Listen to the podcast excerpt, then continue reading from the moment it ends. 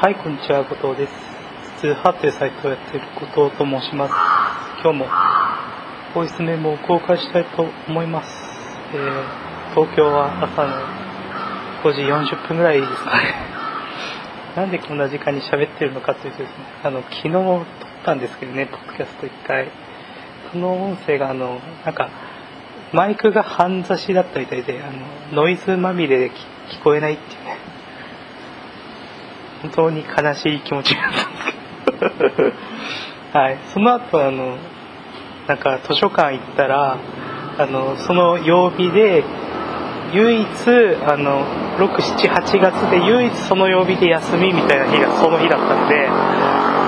もうあれかなっていうねもう神は私を見放したっていうね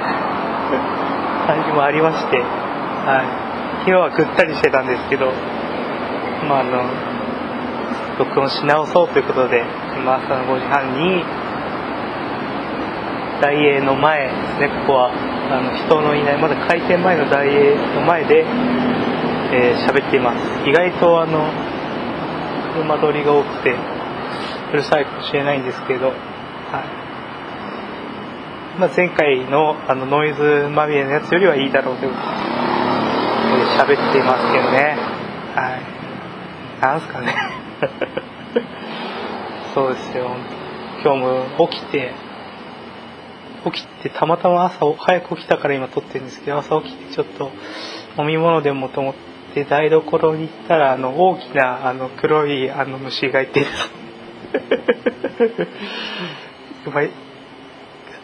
10分ぐらいその1対1で退治してしまったんですけど。退治したけど退治できずっていうね。これはあの日本語の特性を生かしたギャグなんですけど。向き合いはしたけどあの捕獲することもできずですね。はい。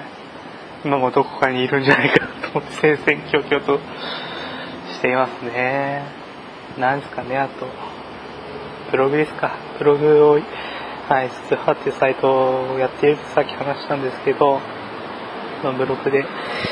書いていることをちょっとまあ振り返ってみたいななんて思ったりね、したりしなかったりですよ。別にどうでもよかったりね。あでも続けますけどね。ま、でもどうでもいいな、本当に。はい。9月24日、危険性が奪われた世界っていうところから振り返ってみたいと思います。そうですね、この日あの、面接に行ってすごい疲れてたんですよね。1時間ぐらい喋って、1時間何を喋ったのかというと、いろいろ聞かれたこと、まああの、キャリアが曲がってたりとか、まあ、いろんな変なことしてたりとか、ブログ書いてますとか、履歴書に書いたりとかしてて それについて聞かれたのもあるんですけど、なんていうか、割と真面目な社会についての話とかしましたよ。僕が社会をどう思ってるか、そして社会をどう変えるべきだと思ってるかみたいな話をしたので、多分受かってないと思いますけどね まあでも、意外とそういうところだとペラペラ喋れたりするんでね。そういうところ、そういう自分は好きですけどね。意外とね。で、この日はあの、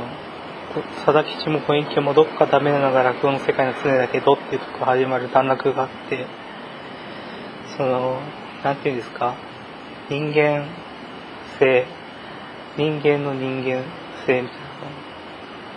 についての考察をしているところがやっぱりこの日を読んでもらいたいかなと思うんですが、あの、なんていうんですかね、老人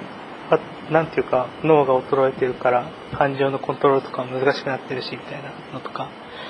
いや少年とか少女だって犯罪を犯すし、それこそ万引きするし、みたいなことって確かにその、近代の合理性、かんないけど、なの中で、まあそれは確かにそう合ってることなんだけど、そう、なんていうかな、子供はピュアとするとか、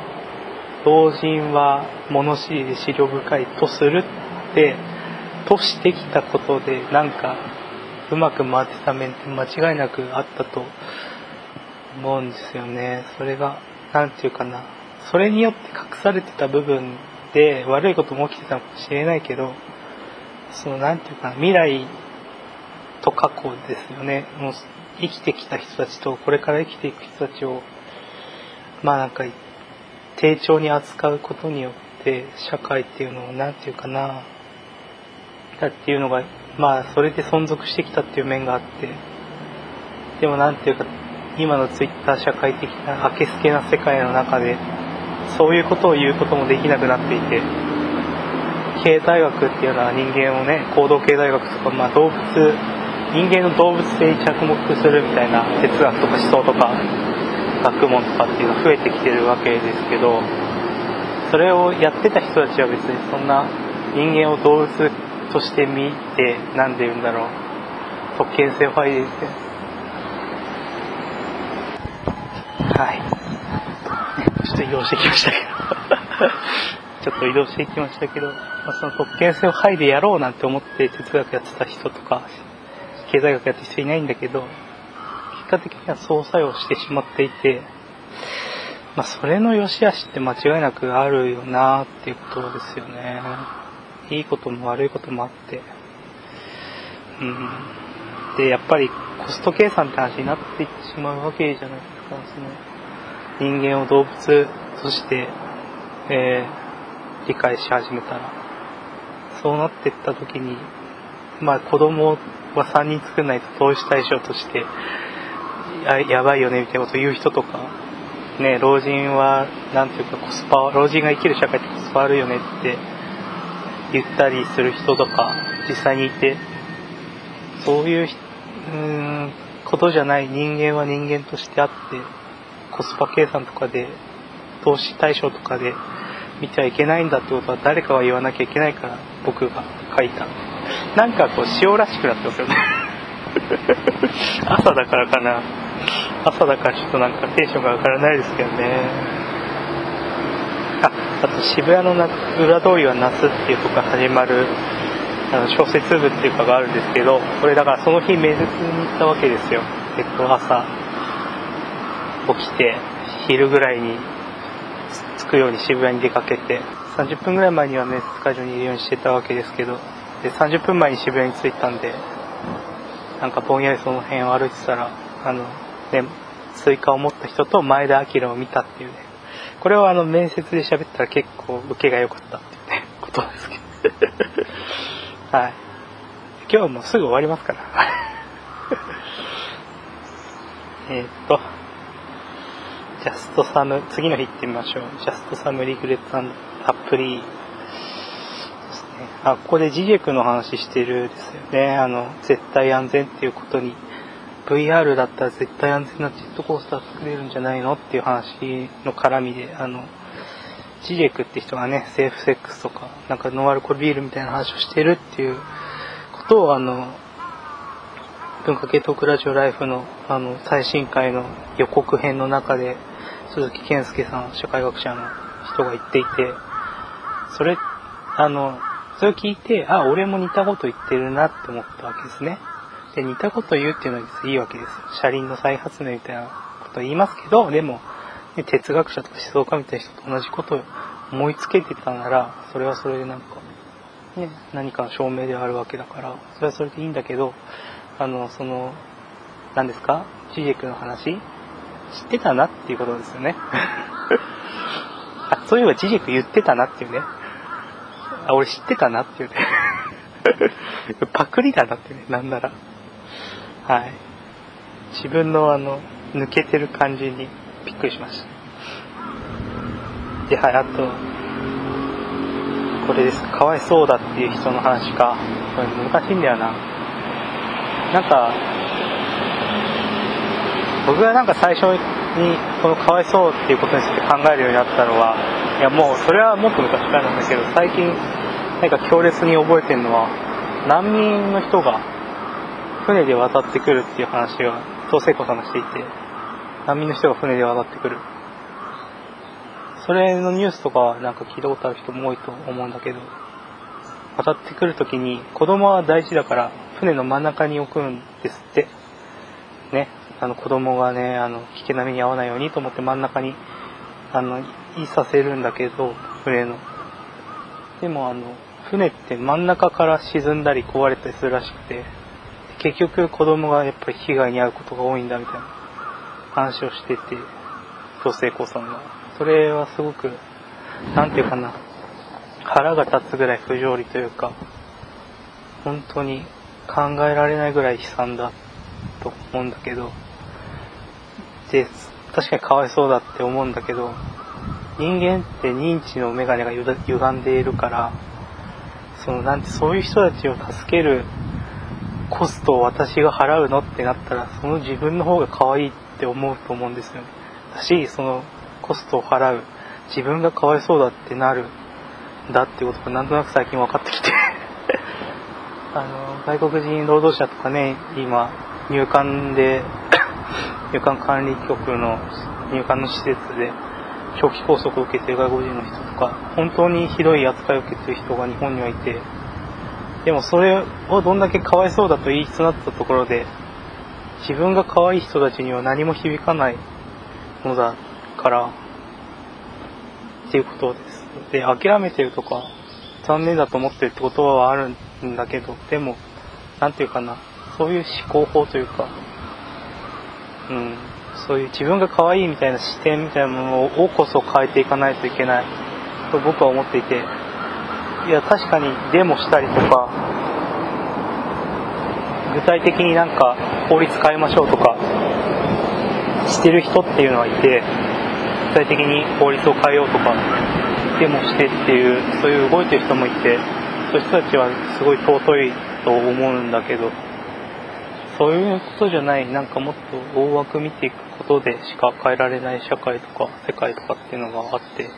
あるってっていうかあると思っていて僕は。そっちの方が早道、近道だと思っていて、やっぱり、その、そういう思考法とか人々の考え方とか、うん、そういうものは変わるし、そういうものを変えていきたいと思うんですよね。実際だって生活保護とかだってさ、そういうなんていうかな、で、今自分には関係なくても、ひどい扱いとか苦しい思いをする人がいなくなる社会を作っておく方が自分本当は自分にとっては何て言うかなのいいことなんだけど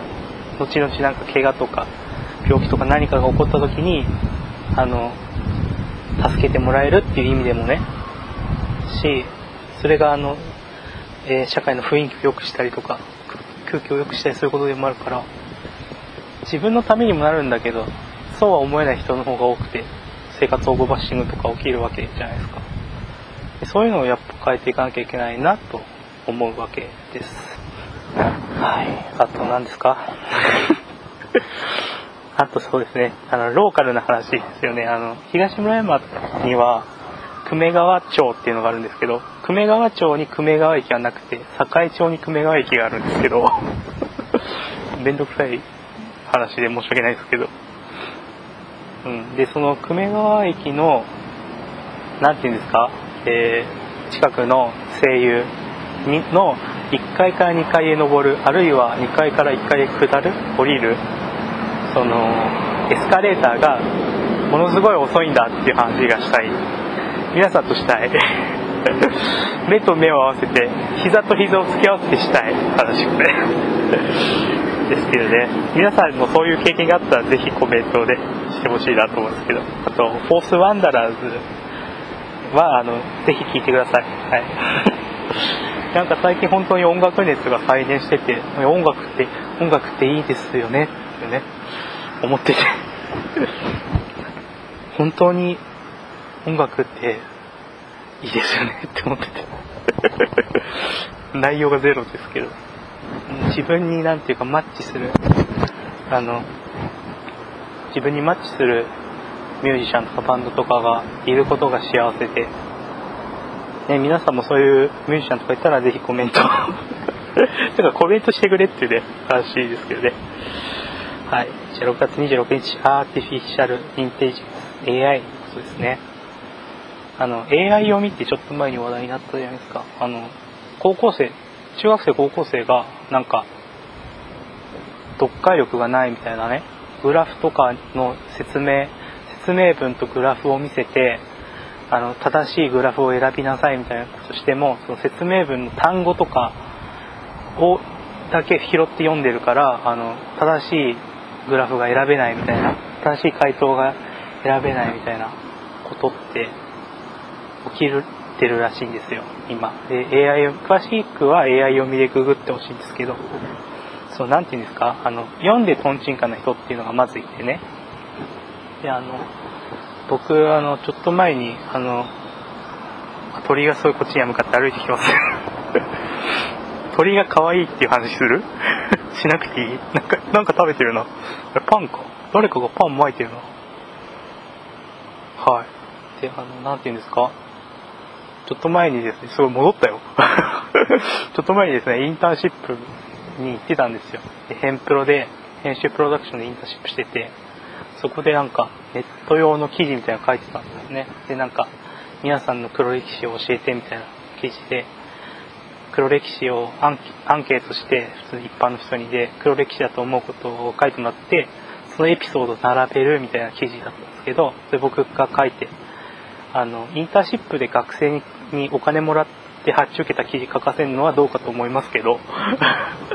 とにかく記事を書きましてですね。それがちょっとだけバズったんですよね。なんかニコニコニュースかなんかで取り上げられて。んでだからそのバズったよしよしと思ってその記事についてるコメントとかを読んだんですけど大体がその自分がどういう黒歴史があるかみたいな話をしてるんですよね。その記事の内容とかは全然には触れてなくて中多分中身も読んでなくて黒歴史といえば私はこんなことがあったみたいなことを書いてる人がいてその読まずにトンチンカンなことを言う人がいてですよ。読んで読解してトンチンカンなのと読まずにトンチンカンなのどっちが嫌かなっていうね。どっちも嫌だなっていうね話ですね。で だからやっぱ国語教育とかって話になっていくと思うんだけど。まあでも今更教育するっていうのも無理っぽいしなっていうね。どうしたもんかってどうしたもんかなって思いますよね。本当に。本当にトンチン僕はトンチンカンな人が苦手であの怖いと思っちゃうんで。本当にどうしたもんかなって思いますけど。はい。なんですかね。サイト作っていいと思ったこと。サイト作るのはいいですよね。なんかうん。3000円ぐらいかかったけど結局やってよかったなって思うな。アドセンスは広告のこと入れててでまあ500円ぐらいに500円もいってないかね。300円ぐらいにしかなってないですけど大幅マイナスなわけですけどお金の面だけで言ったら。でもなんかやってよかったなとはすごい思いますね。なんかやった自分がやったって思えることとかやっていくって思えることとかやっているって思えることとかやることとかそういうちっちゃな積み重ねがなんというか、うん、心の健康になってる気がします。でそれで読んでくれる人もいてそれには本当に感謝しかないしなので続けていこうとも思っています。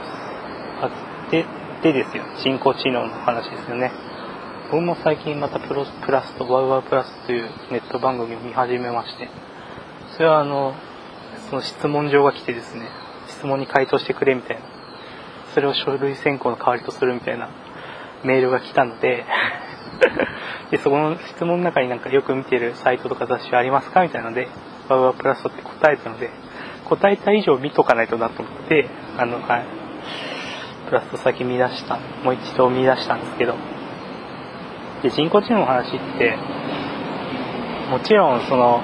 人工知能について考えると知能とは何かとか知性とは何かとか人間に本当に意識があるのか知能があると言えるのかみたいな電気信号のやり取りしかないんじゃないかシナプスのやり取りなんじゃないか それは意識と言えるのかみたいな話ももちろん人間について考えることになることももちろん面白いんだけど人工知能にって面白いなって最近思うのはその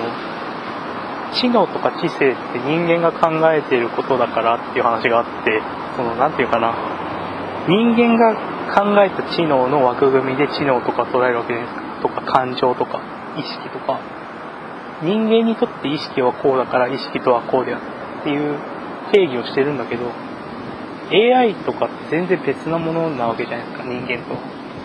だからに AI なりの意識とか AI なりの知能とか AI なりの感情も持ってたりするのかもしれなくて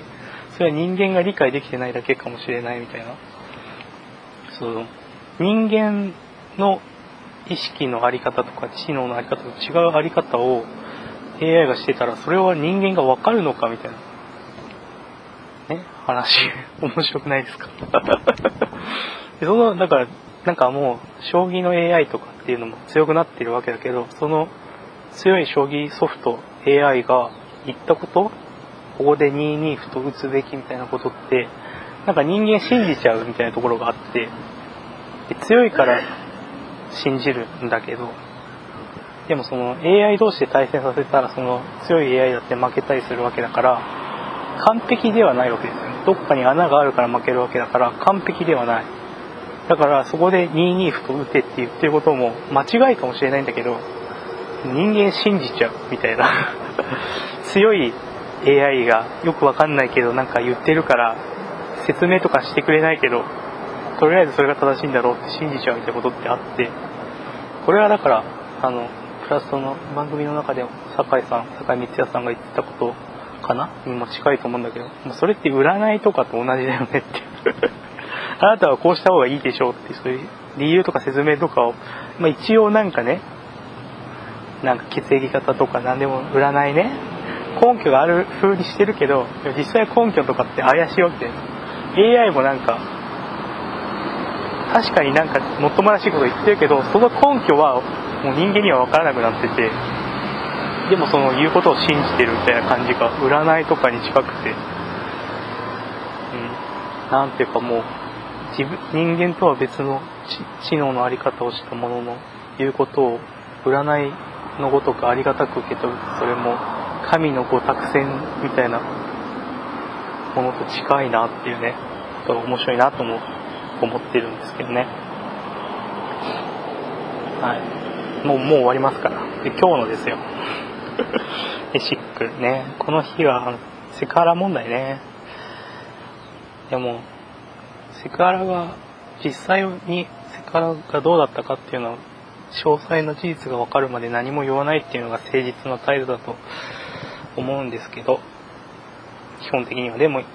まあ、あの社会学者の人とか。はい。また移動してきましたけど。まあいろいろに人が通ったりするんで移動してきましたけど。そうです。だからあの社会学者の人とか文芸評論家の人とかがねあの、ま話題になってるわけですけどなんかハラスメントってそのなんか権力を持っちゃったら権力が人を変えるのかすげえ風強くなっちゃってますけど今。聞こえてないんじゃないかと思いますけど。権力が人を変えるっていうのもあるしでもほら王選手みたいな。王さんはあの権力を持ってもいい人だったみたいな偉大な人になってもいい人だったから、ね、人いい人は権力を持ってもそのままで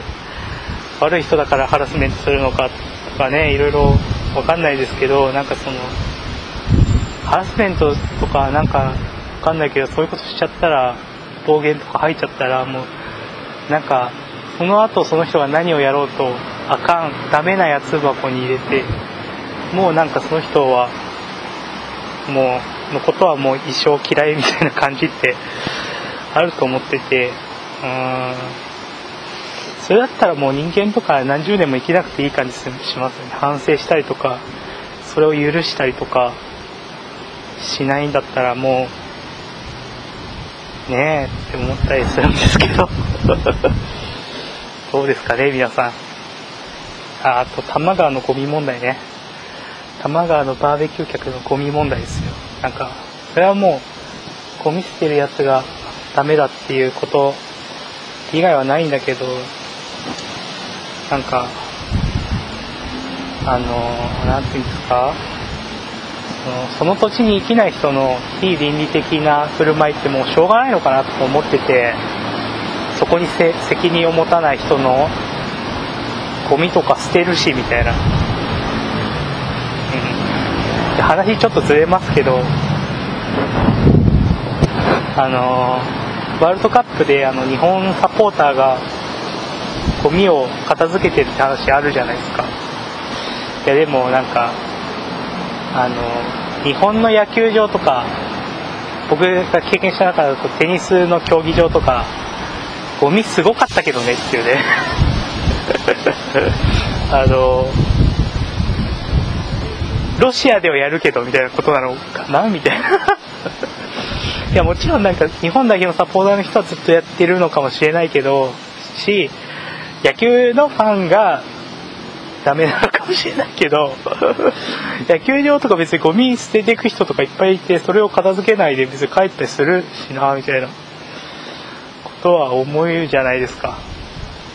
そういう人いるしなっていうね。それだからなんかアピールでしかないんじゃないかみたいなことを 思ったりもしないわけですけどね。でもするわけですけどね。なんか国内の野球場ではゴミ別に捨てていくけど海外の競技場ではゴミ拾いするみたいなことなのかなみたいなねことを思ったりとか。思わなかったりとか。はい。とにかくそのなんか責任がない人の倫理的非倫理的な振る舞いってあってでももちろんそういうなんかさ当事者非当事者性みたいなことがなんかなんかできるみたいなこともあってなんか経済学者とかなんか別の国でなんか画期的なあのあの経済政策をできたりするじゃないですか。なんかチリの奇跡的なこととか。でもそうかもしれないけど分かんないけど詳しくないから。ねなんかそういうそういう非当事者だからこそできることってでもあるけどでもそのチリの奇跡のチリの奇跡のあれだってなんか不利益を被った人っておそらくいてさでも日本それが例えばチリの政治家だったらそれは利害調整とかいろいろその不利を被る人とか不利益を被る人の意見も聞かなきゃいけないわけだけど非当事者の経済学者だったらいろいろできたりとかするみたいなそれも良し悪しあるなと思っててそのやっぱうんだ非当事者の